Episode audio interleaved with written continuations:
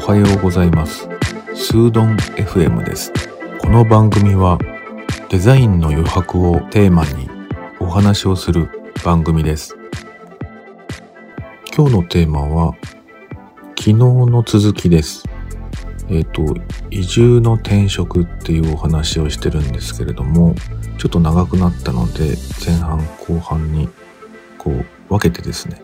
配信しています。えっ、とまだね前半を聞いてない人はそちらから聞いてみるとより面白いと思います。それでは続きからどうぞ。多分関係してるしまあお給料のね面もなかなか厳しいものがあるっていうことでうんまあすぐに辞めてしまう人が多分多いんでしょうねそういうのもあってあの、当時ね、僕が入った時っていうのは、もう30超えてからの転職だったわけですけれども、まあそれでもね、もう若い方ですね。人材としては。それぐらい、やっぱり、ローカルっていうのは人材に不足しているわけですよね。で、またその、なんでしょうね。会社の体制っていうのもね、うん、労働体制っていうのもあんまりやっぱりいいとは言えなくて、あの、お酒作りっていうのはまあ冬場にね、えー、酒造りを開始する蔵っていうのがまだまだ多くてですね。で、あの、冬のシーズンで、まあ一年のうちに売るお酒のほとんどをね、まあ、10月ぐらいから始まって10、11、12、1、2月ぐらいまでお酒作りをして、で、あのー、一旦その蔵を閉めて、で、それからはまあ販売の方に入っていくっていうスタイルをとってるわけですよね。で、その酒造りの時だけやっぱり人が足りないので人を募集して、それから、えっ、ー、と、また期間が終わったら解放してっていう感じで、まあ短、なんか短期の雇用みたいな感じになっちゃうんですよね。で、まあ僕はその点、本業があったので、まあ二足のわらじっていうことも考えながら、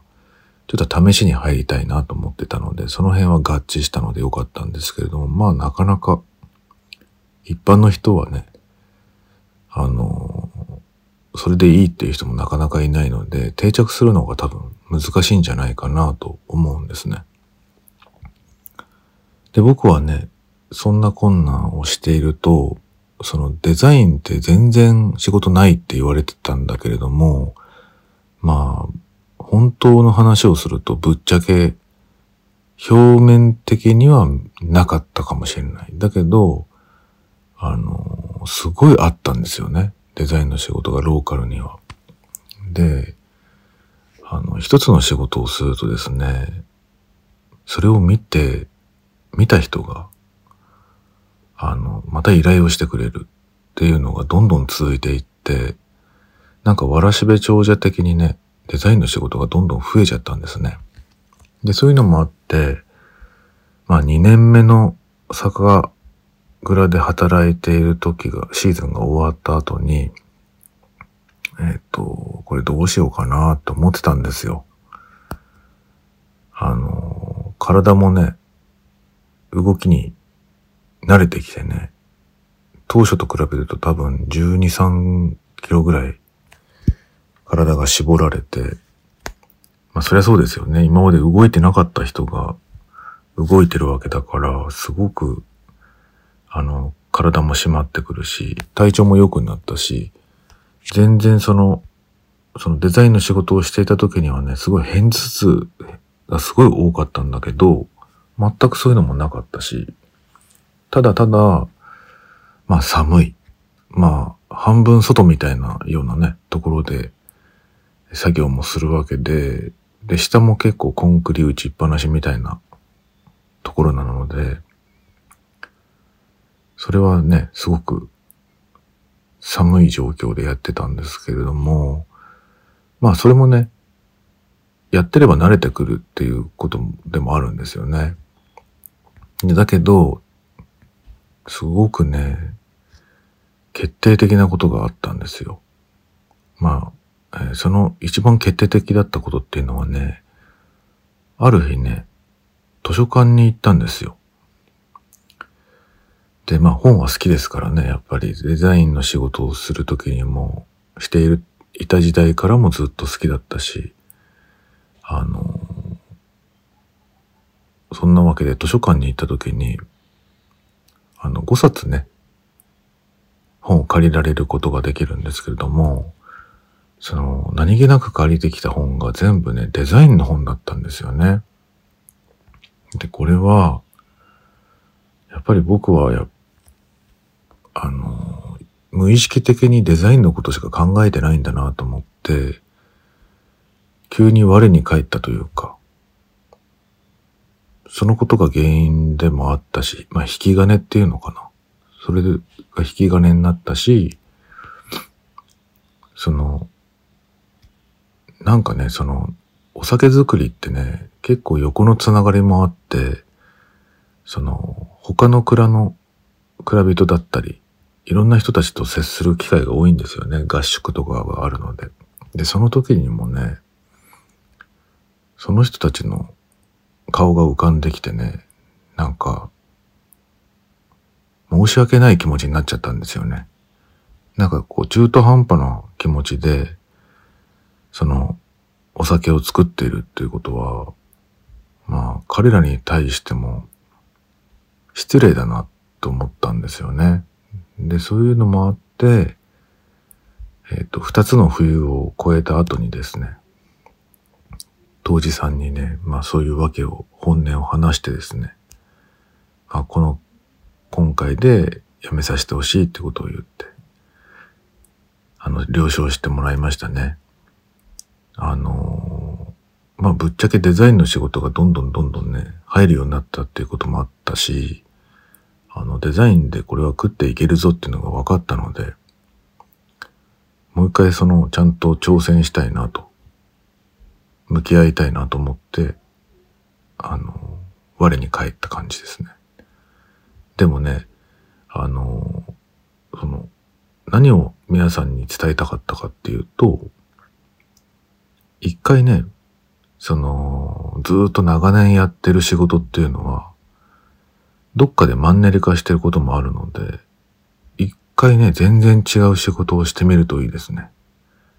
もしかしたらね、僕みたいにその、最初のうちのようにね、あの、それぞれの仕事を補完するようなね、あの、全く別々の仕事をするっていうのも面白いですし、バランスが取れたら二つともやれるかもしれないし、で、僕みたいに、あの、もともとやっていた仕事をもっと好きになるようなね、効果につながるかもしれないし、何しろいろんなことをやってみると、あの、経験に勝るものはやっぱりないなと思いました。それからね、日本酒はね、やっぱり前以上に好きになりましたね。その、どんだけ大変なことを超えてこのお酒ができてるかとかね。あの、美味しいお酒とか、その、日本酒の中でもこう、ランクの高いお酒とかいっぱいあるわけですよね。原料が、あの、貴重なものであったり、それから、まあ、米の磨き方がすごかったりですとか、あとはその、使ってる酵母が貴重だったりとか、あとは、その付加価値をどこでつけているかとか、いろんな作り方があって、いろんな人が、その、頑張ってた結果としてできる日本酒があるわけで、あの、僕が東京で居酒屋で、そのメニューだけを見て日本酒を選んでた時とはね、比べ物にならないぐらいのね、面白さが理解できましたね。で、僕の場合はすごくありがたいことにですね、その後もその当時さんとは仲良くしていただいてますし、今でもね、